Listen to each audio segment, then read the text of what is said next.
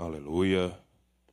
Ao que está sentado sobre o trono e ao Cordeiro, sejam as ações de graças, a honra, a glória e o poder para todos sempre. E só os que vieram adorar ao Senhor digam amém. Glória a Deus. Quero saudar a todos com a paz do Senhor. Amém, irmãos? Como sempre costumamos fazer, gostaria de te lembrar que você veio essa noite para um culto pentecostal. Há 112 anos que o culto começou pentecostal e nunca mais parou de ser. Glória seja dada ao nome do Senhor. Quantos podem dar um glória a Deus pelos 112 anos de Assembleia de Deus no Brasil? Glória a Deus por isso. Glória a Deus por isso. Abra as Escrituras comigo em Êxodo, capítulo de número 15. Leremos do verso 22 ao 27. Êxodo, capítulo de número 15, verso 22 ao 27. Estarei lendo na nova Almeida atualizada.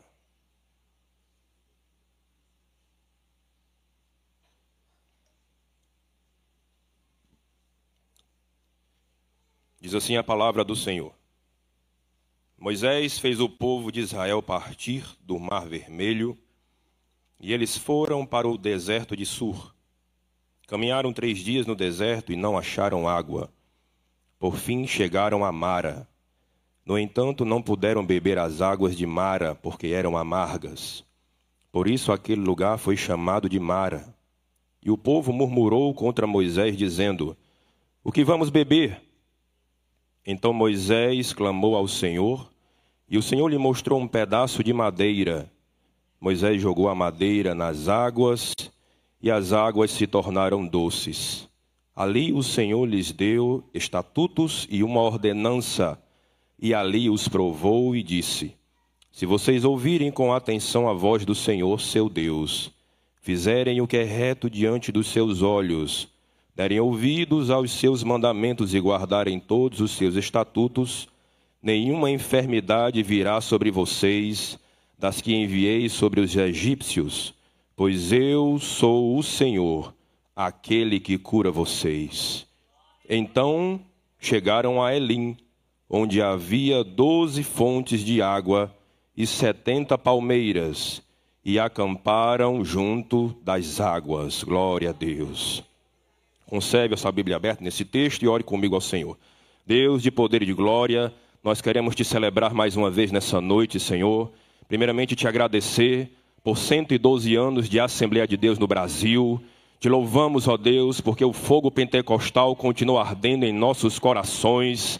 Meu Deus, que as novas gerações continuem trazendo a lenha sobre o altar, para que esse fogo jamais venha se apagar, Senhor. No nome de Jesus. Nós te louvamos pela oportunidade de estarmos diante da tua palavra, Senhor. Que o teu Espírito Santo venha trazer aos nossos ouvidos, ó Deus, aquilo que precisamos ouvir. Que o nosso coração esteja aberto, disponível, disposto a receber da aplicação da tua palavra. Tira as barreiras, tira os impedimentos, remova as dificuldades agora, Senhor toda desatenção seja repreendida em nome de Jesus, porque tudo aqui que fazemos, ó Deus, é para a glória e louvor do teu santo e poderoso nome. Queremos dar frutos para a glória do teu nome. É o que te pedimos e te agradecemos em nome de Jesus. Amém. Amados, o povo de Israel havia acabado de experimentar talvez uma das maiores vitórias da sua história atravessou o Mar Vermelho a pés enxutos, e os seus inimigos, os egípcios, pereceram no mar.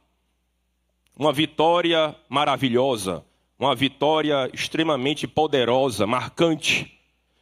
E a narrativa desta vitória está em Êxodo capítulo 14, e o interessante é como ela se encerra. No capítulo 14, no verso 31, as escrituras dizem: E viu Israel a grande mão que o Senhor mostrara aos egípcios.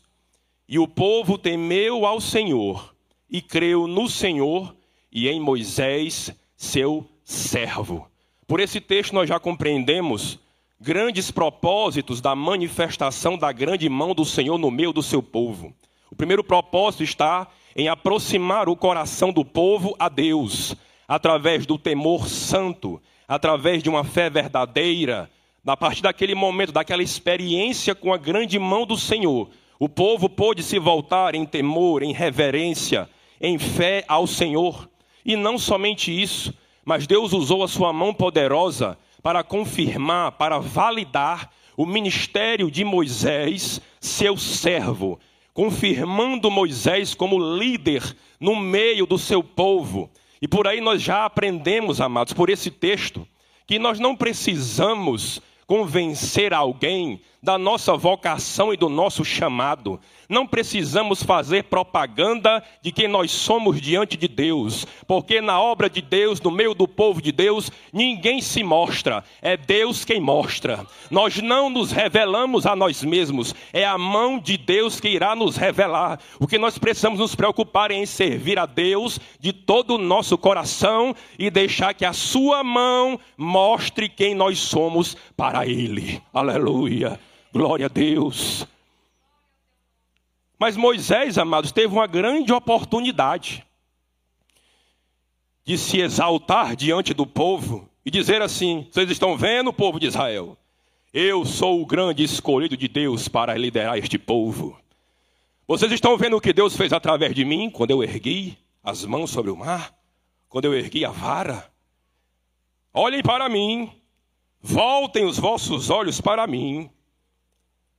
Se fosse nos dias de hoje, Moisés tinha mandado fazer um outdoor, mandado fazer uma página na internet, fazer algumas camisas dizendo assim: Moisés, o bichão de Israel, o grandão, o maioral no meio do povo de Deus. Mas não, amados. A Bíblia é bem clara quando nos diz que Moisés era servo. E o papel do servo não é simplesmente servir ao seu senhor, mas todos os olhares todos os elogios, todas as honras que ele recebe na terra, ele vai devolver ao seu Deus.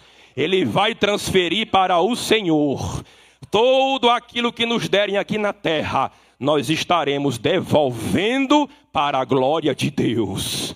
Em nenhum momento Moisés tocou na glória de Deus. Você sabe o que é que Moisés fez? O papel de um verdadeiro líder e servo de Deus. No capítulo número 15, nós vemos Moisés trazendo um cântico de adoração a Deus. Naquele momento de uma grande vitória, Moisés não tomou a vitória para si, mas ele reconheceu que o autor daquela vitória era Deus. Não somente ele adorou a Deus, mas conduziu o povo em adoração ao Senhor. No capítulo número 15, no verso 2, Moisés vai dizer: O Senhor é a minha força. Ele é o meu cântico, ele se tornou a minha salvação. Este é o meu Deus, portanto eu o louvarei.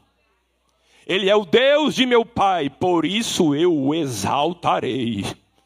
Será que você já parou para exaltar, para louvar ao teu Senhor nessa noite? Será que você já parou para ver o que a grande mão do Senhor já fez na tua vida? Quantos motivos você tem para exaltar, para glorificar, para bendizer ao nome do Senhor? Aproveite aí, crente, para adorar, para expressar o teu louvor ao Senhor teu Deus. Aleluia. Moisés ali estava reconhecendo Deus como o único que era digno de receber toda a honra, toda a glória e todo louvor. Você cantou nessa noite, Romanos 11, 36, porque dele, por ele e para ele são todas as coisas. Glória, pois, a ele eternamente. Amém. Aleluia. Não somente isso, mas no verso 11, Moisés, criado em meio aos deuses egípcios, vai fazer uma breve comparação. No verso 11, ele vai dizer o seguinte: Ó oh, Senhor, quem é como tu entre os deuses? Quem é como tu, glorificado em santidade, terrível em feitos gloriosos e que opera maravilhas? Naquela hora ele exalta Deus como Deus incomparável. Nenhum poder, nenhuma autoridade, nenhum governo, nenhum trono se assemelhará, se comparará à grandeza do nosso Deus.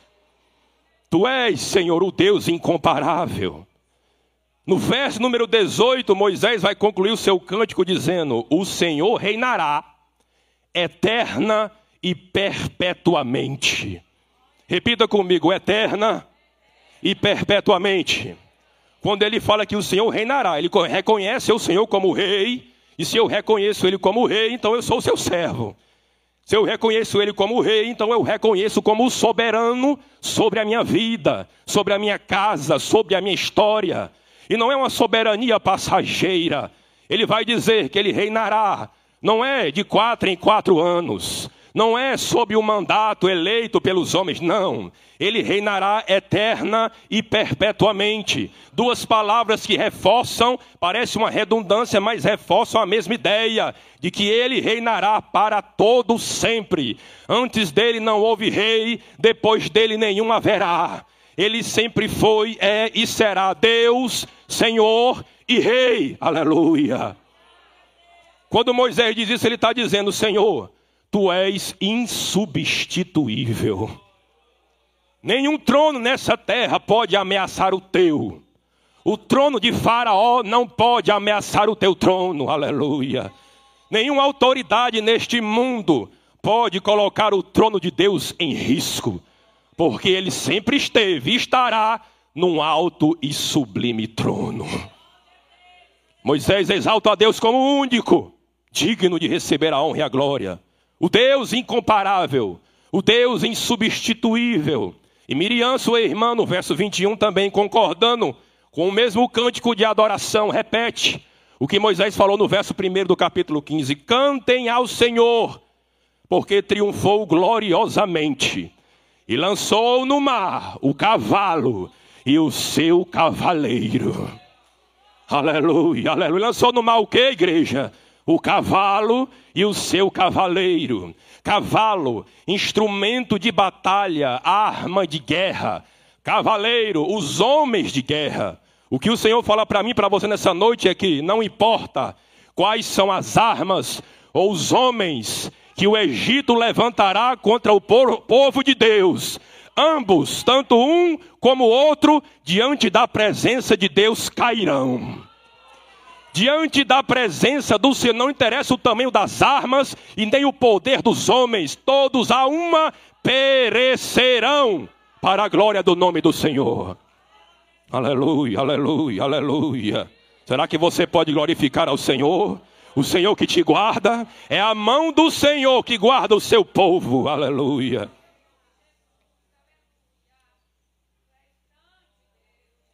Mas é importante nós aprendermos, amados, que apesar das maravilhosas vitórias que o Senhor manifesta em nossas vidas, isso não significa que Deus estará eliminando todos os desertos e águas amargas que possam vir pela frente. E esse é o tema da mensagem nessa noite. A propósito nas águas amargas. Repita comigo: a propósito nas águas amargas. No texto que nós lemos, no verso 22, Moisés fez o povo de Israel partir do Mar Vermelho e eles foram para onde, amados? Para o deserto. Não é porque Deus fez milagres em nossas vidas que Ele vai estar eliminando todos os desertos futuros, de forma nenhuma. Passaram pela primeira prova, pois agora o nível vai subir. O nível vai subir para que possamos progredir. As provas e as vitórias passadas devem servir de fortalecimento para a nossa fé, para que venhamos a enfrentar os desafios futuros. O apóstolo Paulo, de forma maravilhosa, vai explicar como funciona esse processo de Deus em nossas vidas.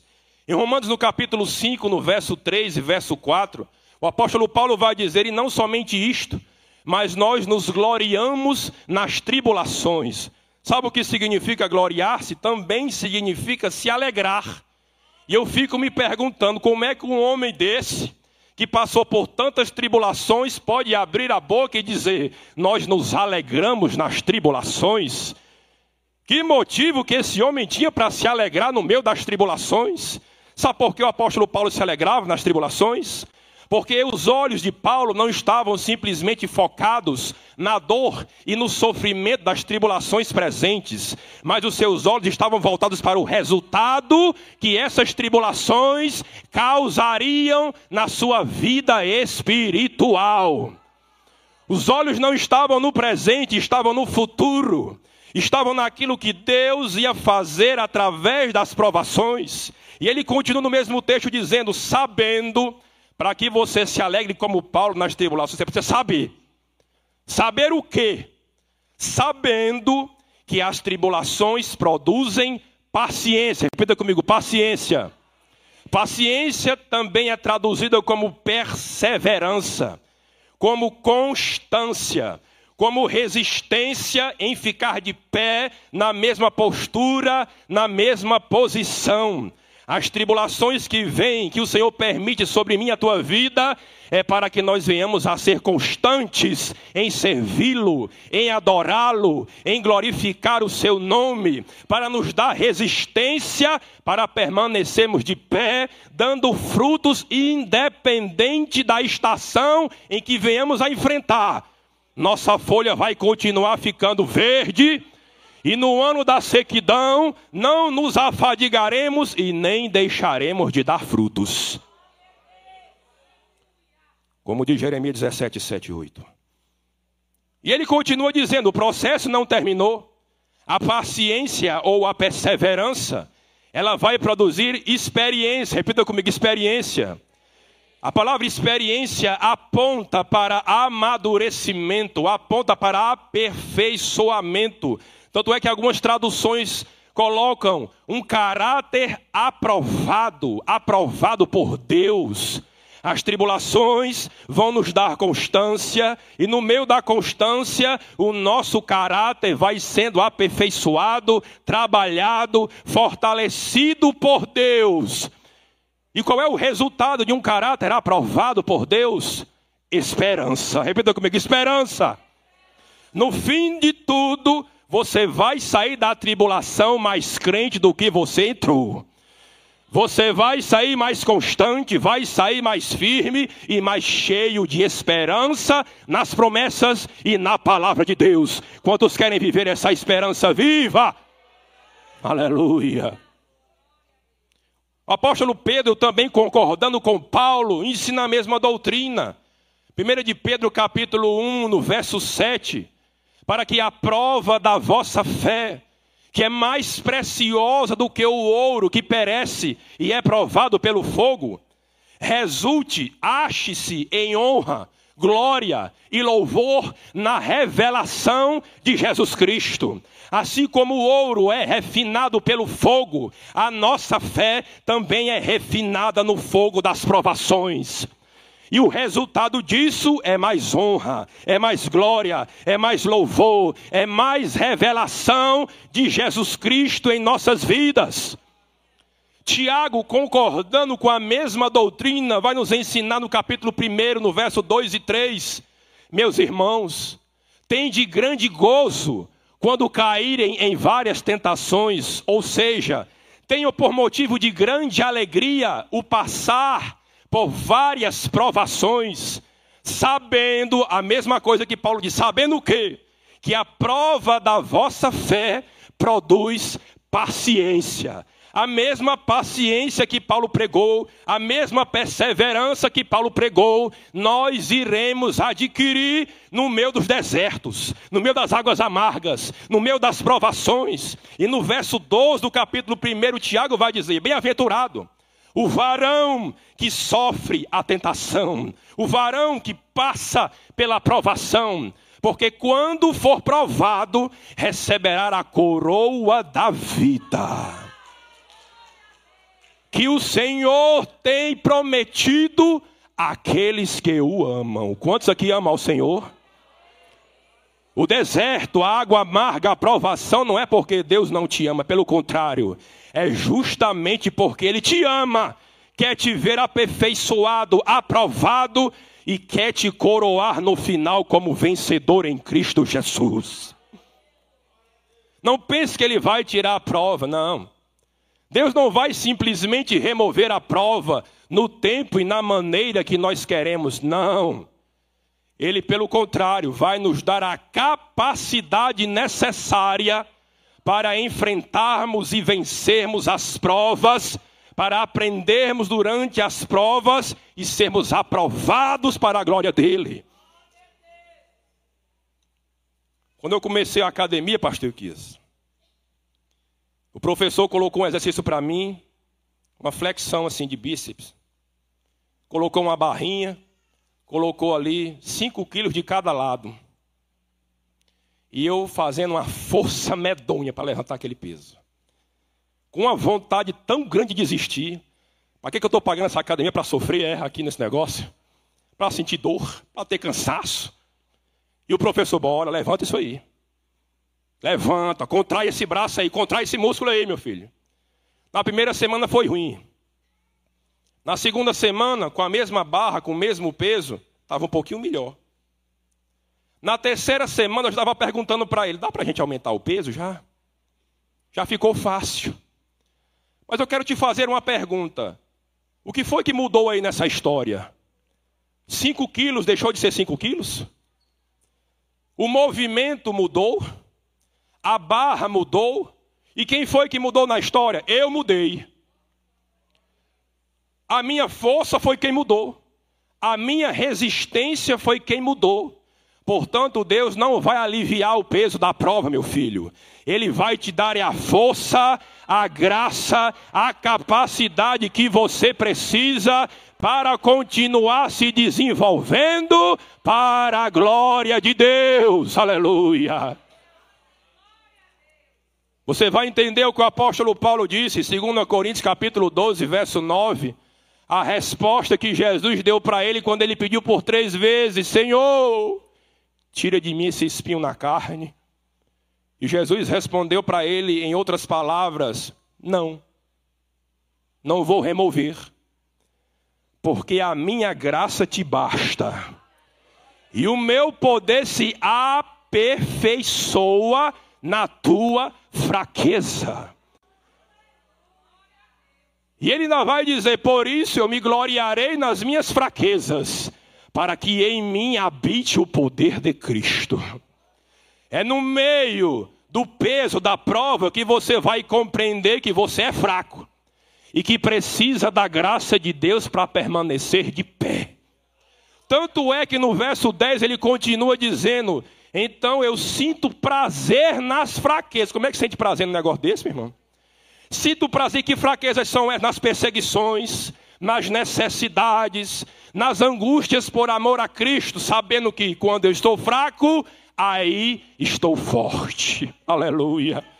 Você só vai reconhecer a grandeza do poder de Deus quando você abandonar as tuas forças e confiar na graça que te empodera para vencer. Filipenses capítulo 4, verso 12, o apóstolo Paulo vai dizer: Sei estar abatido e sei também ter abundância. Em toda maneira e em todas as coisas estou instruído você acha que ele foi instruído como? Numa escola foi? Numa sala de aula? Não. Ele foi instruído nas provas. Estou instruído a quê? Tanto a ter fome como ter fartura. Tanto a ter abundância como parecer necessidades. E mas ele explica como foi essa instrução. Ele explica no verso seguinte o motivo dele conseguir enfrentar todas as circunstâncias porque eu posso todas as coisas naquele que me fortalece. Esse empoderamento da graça é o que o Senhor vai derramar sobre você nessa noite, para que você possa atravessar as provações e dizer, como o apóstolo Paulo: Eu fui ensinado, fui instruído por Deus eu sei estar abatido, saber o que? Eu sei continuar servindo, continuar adorando, continuar dando frutos, independente da circunstância. Eu sei ser crente no Senhor Jesus.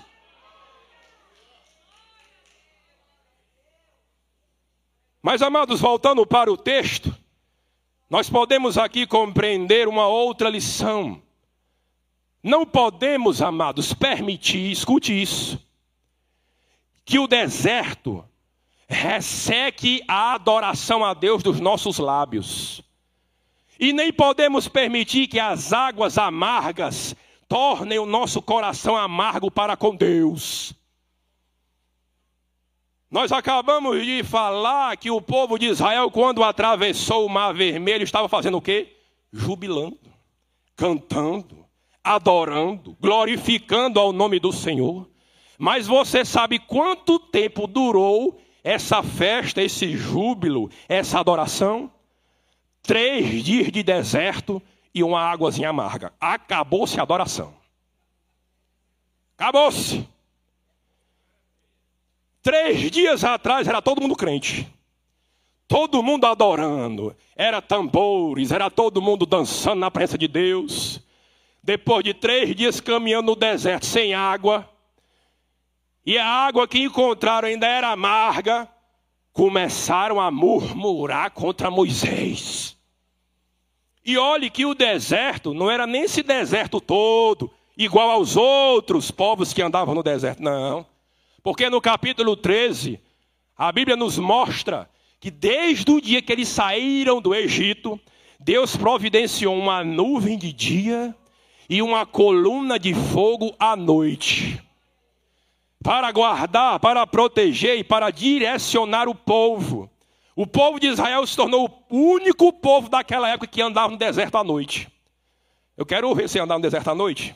Naquela época sem GPS, fica perdido, não enxerga nada, tudo é areia. Como é que você anda no deserto à noite, meu irmão? Mas o povo de Israel, na presença de Deus, fazia coisas que nenhum outro povo fazia e nenhum outro povo conquistava. É no meio desse deserto, amados, que você, que vocês verão a proteção, a direção, o mover de Deus sobre as nossas vidas, sobre a minha a tua vida a manifestação contínua da glória de Deus. Estava lá. Quero ver a glória de Deus. Olha para cima, está ali a nuvem. Quer ver a glória de Deus à noite? Olha a coluna ali. Continuamente, todos os dias, a Bíblia diz que nunca se apartou deles. Mas sabe qual é o grande problema que aconteceu com eles e acontece conosco também? Nós acabamos nos acostumando com o milagre diário de Deus. Imagine no primeiro dia, olha que coisa linda esta nuvem nos protegendo, nos direcionando. E à noite, olha este espetáculo no céu, uma coluna de fogo. Eu fico imaginando o povo de Israel olhando, admirado. Primeiro dia foi uma maravilha. No segundo dia, é, a nuvem é legal também. A coluna de fogo também interessante. Mas no terceiro dia, parecia que Deus não estava mais nem presente. Nós não podemos tratar a presença de Deus em nossas vidas como algo banal, como algo comum, como algo corriqueiro. Ei, tu és templo, tu és santuário do Espírito Santo. Ele habita em você, ele está contigo todos os dias, até a consumação dos séculos. Portanto, não se acostume com a presença de Deus reverencie, adore, glorifique ao nome do Senhor em todo o tempo. Caminhar com Deus na presença de Deus no deserto é a oportunidade que Ele nos dá para nos preparar para os amargos futuros. E a água amarga chegou, no verso 23. Por fim chegaram a Mara, no entanto, não puderam beber as águas de Mara, porque eram amargas, por isso aquele lugar foi chamado de Mara. A água era tão ruim que deu nome ao local. Eu até entendo a frustração do povo. Três dias sem beber água. Olha aquelas águas, olha aí o que é que Deus mandou para a gente. Vamos lá beber as águas. Ô oh, água ruim, Moisés, não dá para nós não, Moisés. Moisés, isso não é de Deus, não. Começou a murmurar. Vamos morrer, Moisés, nesse deserto aqui. Não dá para beber essa água, Moisés. Só reclamação. Mas, meu amado, se Deus te providenciou essa água amarga, beba dando glória a Deus. Ah, mas eu não gosto desta palavra. Se é de Deus, você vai tomar. Mas eu não gosto de fazer. Se foi Deus que mandou, você vai fazer. Eu não aguento o amargo deste lugar, desta situação, mas foi Deus que te levou para esse amargo, então glorifique a Ele, exalte a Ele, adore a Ele, aleluia.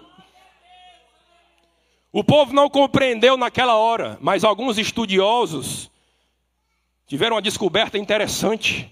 Uma das hipóteses de que aquela água era amarga é porque ela era rica de um mineral chamado dolomita. Um mineral que era composto de carbonato de cálcio e magnésio. Ou seja, aquelas águas iriam reidratar o povo, iriam fortalecer o povo, iriam nutrir o povo, iriam trazer vida para o povo, para que eles continuassem perseverando no deserto.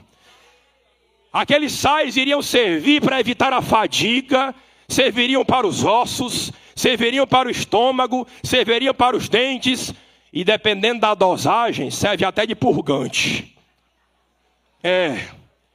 Foi isso que Deus estava fazendo, levar o povo para amar. Eu estou curando é vocês nessas águas. Eu estou trazendo de volta sustento, vida, resistência. E estou removendo de vocês aquilo que não me agrada. Aleluia. A água é amarga, meu filho, mas faz bem. A água é amarga nos lábios, mas é ela que vai te dar vida. É ela que vai restaurar os teus músculos da fé. A tua vida espiritual para que você continue perseverando. Eu te pergunto qual é o antibiótico que é gostoso de tomar? Eu não descobri até agora. Qual é a injeção que é boa de tomar? Mas se foi Deus que providenciou, tome da água dele e viva. Você está enxergando só o amargo da situação agora. Mas Deus está enxergando a vida que será gerada em você depois.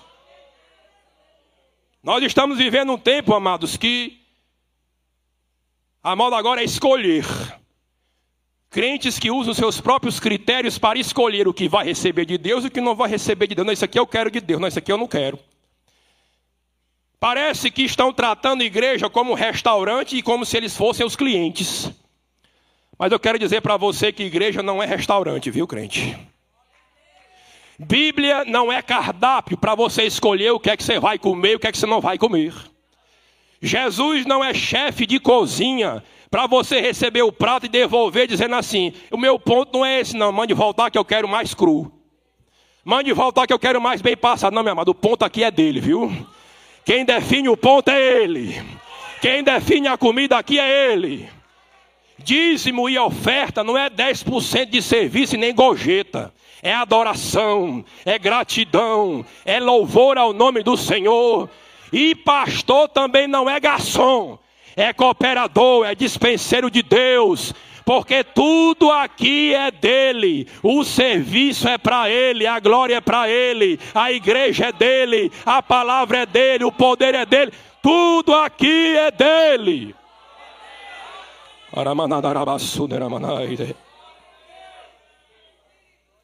Eu nunca ouvi, nem vi ovelha questionando comida do bom pastor. Eu não quero esse pasto, não, eu quero aquele. Não. Se nós somos ovelhas, o nosso pastor nos entrega o que nós precisamos comer. Então abra a boca e coma, dando glória a Deus. Outra verdade que nós aprendemos, amados, é que o nosso Deus é Deus de soluções inesperadas e impossíveis. Repita comigo: é Deus de soluções inesperadas e impossíveis. Desde quando você viu madeira adoçando água? Eu nunca vi. Quando o povo murmurou contra Moisés, Moisés foi clamar ao Senhor. E Deus disse para Moisés: Moisés, tá vendo essa madeira aí, Moisés? Esse pedaço de pau que tá vendo aí do teu lado? Joga na água. E as águas ficaram doces. Meu amado, eu confesso que se eu fosse Moisés, eu tinha dito: Meu Senhor, tu vai me envergonhar na frente de todo o povo, é? Olha o louco Moisés pegando uma madeira e jogando na água, pensando que a água vai ficar doce. Mas se Deus mandou, meu filho, esse é o primeiro ensinamento desse texto. Não duvide, não questione, vai lá, faz o que Deus mandou, depois tu experimenta para ver se a água não ficou doce. Obedece ao Senhor, não questione, faça, obedeça. Outra verdade que nós aprendemos nesse texto a solução para a água amarga estava logo ali do lado. Moisés nem sabia que a solução era aquela madeira. Mas se você orar como Moisés orou, clamar como ele clamou ao Senhor, o povo murmurou, mas Moisés clamou. O povo reclamou de Moisés, mas Moisés buscou a Deus. E naquela mesma hora, Deus abriu os olhos de Moisés e disse: Moisés, a solução está logo ali ao lado. Portanto, meu amado, adore, sirva, glorifique ao Senhor. Não murmure quando a água amarga chegar. Você vai clamar e Deus vai mostrar a solução para você, e essa solução pode estar mais próximo do que você imagina. Mas tudo só aconteceu porque Moisés orou. A água está difícil de tomar, está difícil de beber essa água. Não vai ser reclamando nem murmurando que nós vamos passar por ela. É orando, é clamando ao Senhor e dizendo: Senhor, está difícil de tomar a água. Deus não removeu a água dele, não, você vai tomar. Eu vou te capacitar para tomar a água, mas você vai tomar. Ele é que vai nos ajudar para passar pelas águas amargas. Ele que vai fazer um milagre. Deus, naquela hora, fez um milagre para que o povo pudesse ser abençoado nas águas amargas. Quantos esperam o milagre do Senhor? Nessa noite, o Senhor continua tendo madeira para adoçar essa água amarga. Glória seja dada ao nome do Senhor. E olha o que Deus fez depois, no verso número 25 ainda. Depois das águas se tornarem doces, a Bíblia vai nos dizer que ali o Senhor lhes deu estatutos e uma ordenança, e ali os provou. Fez o quê? Provou. Deus vai subir o nível um pouco mais. Primeiro passaram pelo nível das águas do Mar Vermelho. Agora estavam passando pela prova das águas amargas. Mas agora o Senhor estava provando-os na Sua palavra. Deus estava trazendo para o povo um novo nível de obediência, um novo nível de compromisso. Estava revelando ao povo mais da sua vontade, convertendo os ouvidos do povo à sua voz. Quando Deus entrega estatutos e ordenanças, depois de saciar a sede do povo, sabe o que é que o Senhor está querendo ensinar para mim e para você? Ei, a mesma sede que vocês tiveram durante três dias no deserto, o mesmo desespero que vocês estavam por essa água, é o mesmo desejo que vocês têm que ter pela minha presença e pela minha palavra a mesma sede, a mesma carência, o mesmo desejo, meu amado, fique três dias sem tomar água para você ver. É algo desesperador. Você vai tomar qualquer água que aparecer pela frente. Da mesma forma, o Senhor estava ensinando para eles: olha, não é só dessa água que vocês viverão, não é só de pão que vocês vão sobreviver, mas de toda palavra que procede da minha boca. É no meio das provações que nós vamos compreender a importância vital da palavra de Deus. Salmo 119, verso 71. Foi bom que eu tivesse passado pela aflição, para que aprendesse os teus decretos. Tem aprendizado na aflição, meu amado. Quantos querem aprender mais do Senhor? É no meio dessa aflição que nós vamos gerar, que o Senhor gerará em nós confiança na Sua palavra, Salmo 119, verso 50.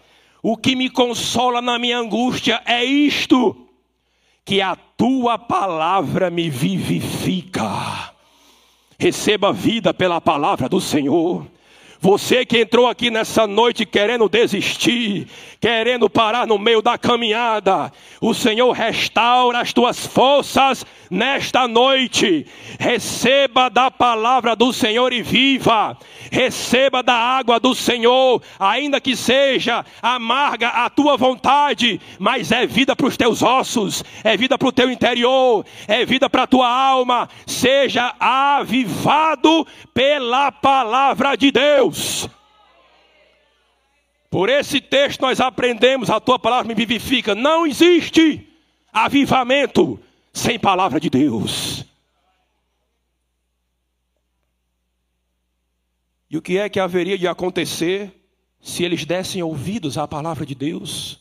Está escrito, acompanhe no verso número 26. Se vocês ouvirem com atenção a voz do Senhor, seu Deus, fizerem o que é reto diante dos seus olhos, derem ouvidos aos seus mandamentos e guardarem todos os seus estatutos, nenhuma enfermidade virá sobre vocês, das que enviei sobre os egípcios, pois eu sou o Senhor, aquele que cura vocês. Através das águas amargas, Deus estava aperfeiçoando a fidelidade e o temor do povo. Através das águas amargas, Deus estava convocando o povo a um novo momento de fidelidade à Sua palavra, mas também através das águas amargas, Deus estava revelando um pouco mais de quem Ele é na vida de todo aquele que o ouve e crer e vive a Sua palavra. Ali ele se revelava como Jeová Rafá, o Deus que cura, Quantos continuam crendo no Deus que cura, no Deus que restaura, no Deus que dá vida? Ele é o Deus que cura, e quando a palavra do Deus que cura é recebida, é crida, é vivida, nós somos curados, transformados, restaurados, avivados por Deus. Aleluia. Salmo 107, verso 20: Enviou-lhes a sua palavra e os sarou. Os livrou de tudo aquilo que lhes era mortal. Você não precisa temer os ataques mortais do adversário. Você já está com a tua casa firmada sobre a rocha a tua casa firmada sobre a rocha da palavra de Deus. É o que nos sustenta, é o que nos mantém de pé, é o que nos dá a vida, é o que nos livra de tudo que é mortal. O homem acha que a sua palavra tem poder. O homem acha que a sua palavra tem autoridade para matar e para viver, mas o dono da palavra que tem todo o poder é o nosso Deus. Mas para encerrarmos, nós aprendemos que a aprovação pode ser amarga.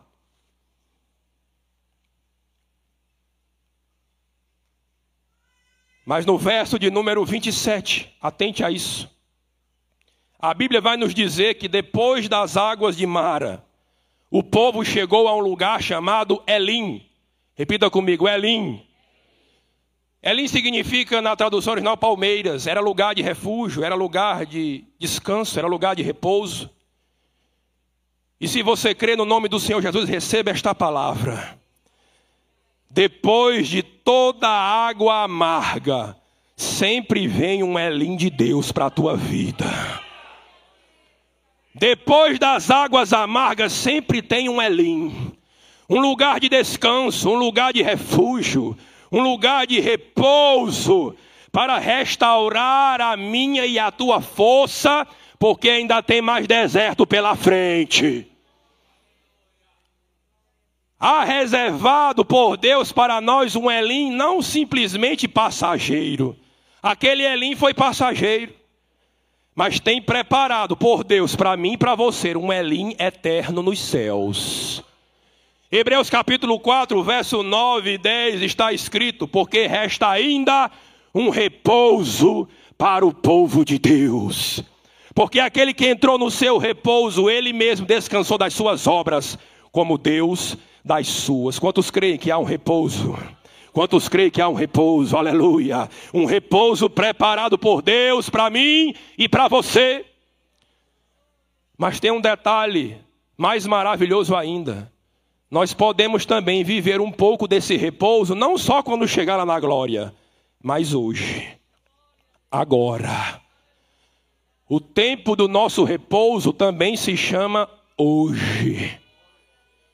O nome do repouso deles era Elim, mas o nome do nosso repouso é Jesus Cristo. Mateus capítulo 11, verso 28 ao 30. Vinde a mim, todos os que estão cansados e oprimidos, e eu vos aliviarei. Tomai sobre vós o meu jugo e aprendei de mim, que sou manso e humilde de coração, e encontrareis descanso para as vossas almas, porque o meu jugo é suave e o meu fardo é leve. Não interessa o tamanho do deserto que você está enfrentando e nem o sabor da água amarga. O teu descanso está contigo em todo o tempo.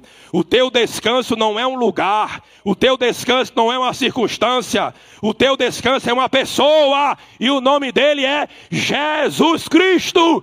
Só aqueles que vivem na presença dele fiquem de pé em nome de Jesus.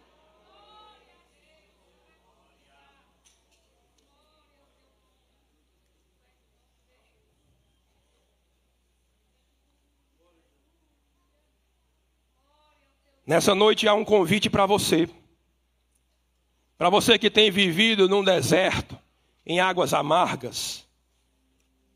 Mas eu quero dizer para você que o principal deserto que um homem e uma mulher pode viver é o deserto da ausência da presença de Deus. É o deserto de estar longe da fonte de águas vivas, que é o Senhor. O homem tem tentado saciar a sua sede de Deus com muitas outras coisas neste mundo mas a sede só aumenta, porque só o Senhor pode saciar a nossa alma. Só a Sua presença pode nos dar o refrigério que nós precisamos. A palavra do Senhor nos ensina em Atos capítulo 3, verso 19, qual é o caminho para o refrigério. Arrependei-vos, pois, e convertei-vos para que sejam apagados os vossos pecados e venha o tempo do refrigério pela presença do Senhor. O caminho para alcançar o refrigério é o arrependimento e a fé na obra de Cristo na cruz. Este é o primeiro passo necessário para saciar a nossa alma. Se você ainda não confessou a Cristo como teu Senhor e Salvador, mas nessa noite deseja dar este passo e dizer: Senhor Jesus, eu quero me arrepender nessa noite. Eu quero que tu perdoe os meus pecados, porque eu preciso do refrigério da tua presença. Dê um sinal com a tua mão, eu quero orar por você. Glória a Deus. Glória a Deus. Se você sentir a vontade, pode vir aqui à frente. Pode vir. Glória a Deus, pode vir. Glória a Deus, glória a Deus, glória a Deus. Aleluia, aleluia, aleluia.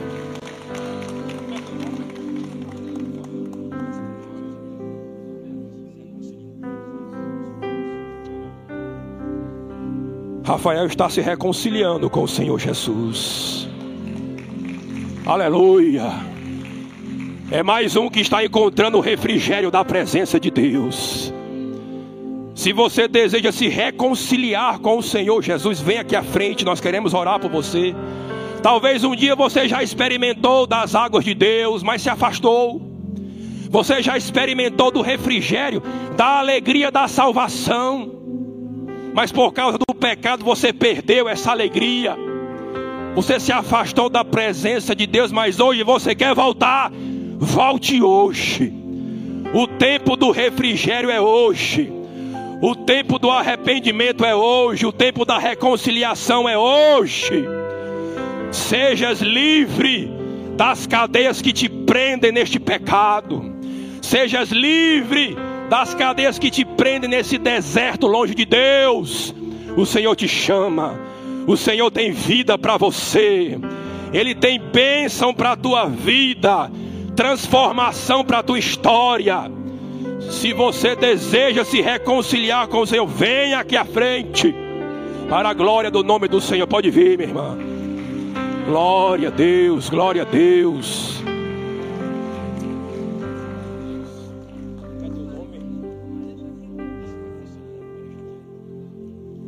Nossa irmã Maria Jaqueline está se reconciliando com o Senhor. Jéssica também está se reconciliando com o Senhor. Aleluia. Até quando você vai ficar nesse deserto sem Deus? Até quando você vai procurar outras fontes rotas, mananciais sujos deste mundo? Se as águas purificadoras, as águas da vida, estão disponíveis para você em Cristo Jesus. Se você beber desta água do mundo, você vai tornar a ter sede. Mas se você beber da água que Ele der, nunca mais você terá sede. Mas essa água se transformará em ti numa fonte a jorrar para a vida eterna.